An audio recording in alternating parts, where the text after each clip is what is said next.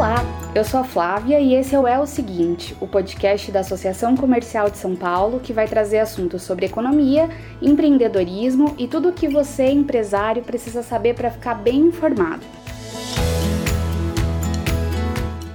E neste É o Seguinte, a gente vai falar sobre um assunto muito importante: produtividade.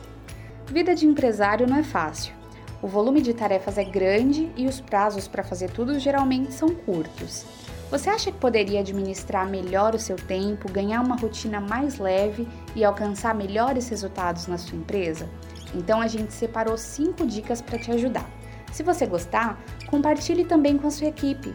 Assim, todo mundo pode fazer uma melhor gestão do tempo, se tornar mais produtivo e potencializar os resultados da sua empresa. Vamos lá? A primeira dica é: faça registros. Quando a rotina tem muitas atividades, é normal esquecer alguma delas. Para você evitar que isso aconteça, é importante fazer um registro de todas as tarefas que precisam ser cumpridas.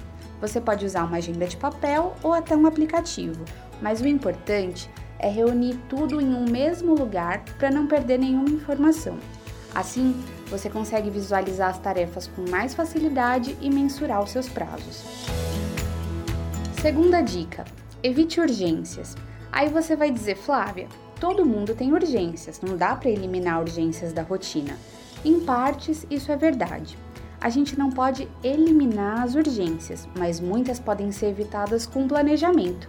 Comece assim: escolha um dia da semana para registrar as tarefas que você já programou para os próximos dias e se planeje para concluí-las com antecedência.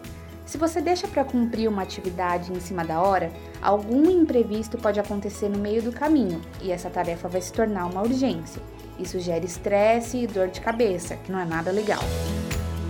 Agora a terceira dica: fique atento aos ladrões de tempo. Você sabe o que é procrastinar? É quando você deixa de fazer algo importante que precisa ser feito para fazer uma outra atividade mais prazerosa ou até não fazer nada.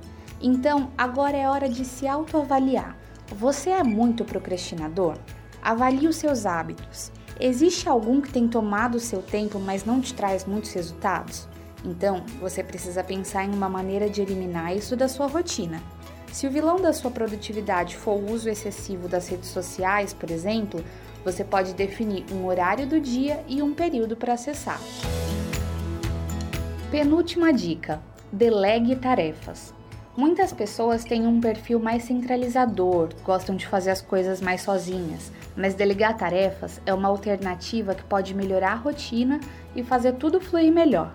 Quem é que nunca se deparou com uma grande quantidade de atividades e pouco tempo para fazê-las? Em situações assim, você deve pedir ajuda e isso não vale apenas para o trabalho. Se você se sente sobrecarregado com as tarefas de casa, por exemplo, chama a família para ajudar. Assim, sobra mais tempo para vocês aproveitarem juntos. Agora a última dica: invista em capacitação.